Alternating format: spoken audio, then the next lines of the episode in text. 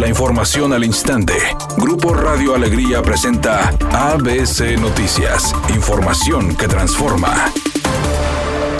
El secretario de Salud en el estado, Manuel de la O, confirmó que se registraron 1.104 nuevas infecciones de COVID, además de 54 fallecimientos en las últimas 24 horas, informando la muerte de una menor de 9 años por complicaciones con el COVID-19, quien padecía de leucemia y estuvo internada en una clínica del Instituto Mexicano del Seguro Social. Manuel de la O señaló que los fallecimientos que se están registrando en pacientes jóvenes se deben en su gran mayoría a que no estaban vacunados, ya que algunos no presentaban comorbilidades. Por otra parte, reveló que se han detectado con contagios del virus en cinco colegios privados, confirmando que los planteles educativos cancelarán temporalmente las clases presenciales para continuar con la modalidad a distancia y reiterando que no dirá los nombres de las instituciones de educación para no afectarlos y cuidar su privacidad, aclarando que los nombres suelen hacerse públicos por medio de las mismas autoridades de cada escuela y agregando que seguirán supervisando las diferentes instituciones educativas para prevenir contagios o tomar acciones en caso de presentarse alguna infección.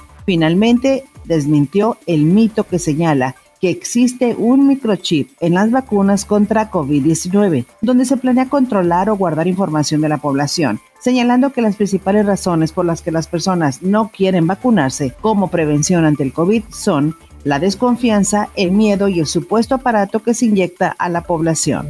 Por votación unánime, el Pleno de la Suprema Corte de Justicia de la Nación declaró inconstitucional la penalización del aborto, por lo que este criterio será obligatorio para todos los jueces del país. Viene después del análisis de lo resuelto en el estado de Coahuila, donde se penalizaba el aborto. Incluso se anunciaba que habría castigo de tres años de cárcel para las mujeres con la resolución de la Suprema Corte de Justicia de la Nación. Todos los jueces del país deberán pronunciarse en contra de la pena penalización del aborto.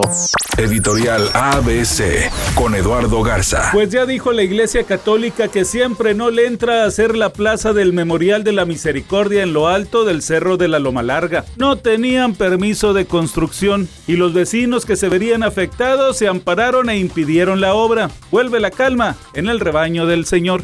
Humberto Suazo está listo para comenzar una nueva etapa en su carrera y en su legado con el Club de Fútbol Monterrey. Y este martes por la tarde fue presentado de manera oficial como nuevo jugador de Raya 2 Expansión. El histórico delantero de la pandilla portará el dorsal 62 por un tema de reglamento.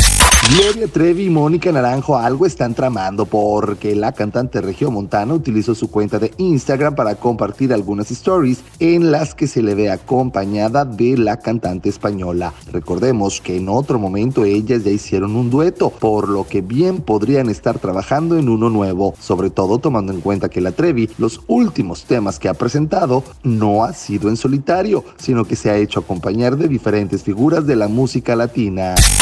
Amigo automovilista, mucha precaución. Nos llega el reporte de un incidente vial sobre la avenida Revolución a la altura de la avenida Constitución. Por favor, tenga mucha precaución. Autoridades trabajan en el sitio. También nos llega el reporte de tráfico lento sobre la avenida Gonzalitos a la altura de la calle Fleteros. Esto debido a que un automóvil quedó descompuesto. Por favor, lo invitamos a que utilice el cinturón de seguridad y no utilice el celular mientras conduce.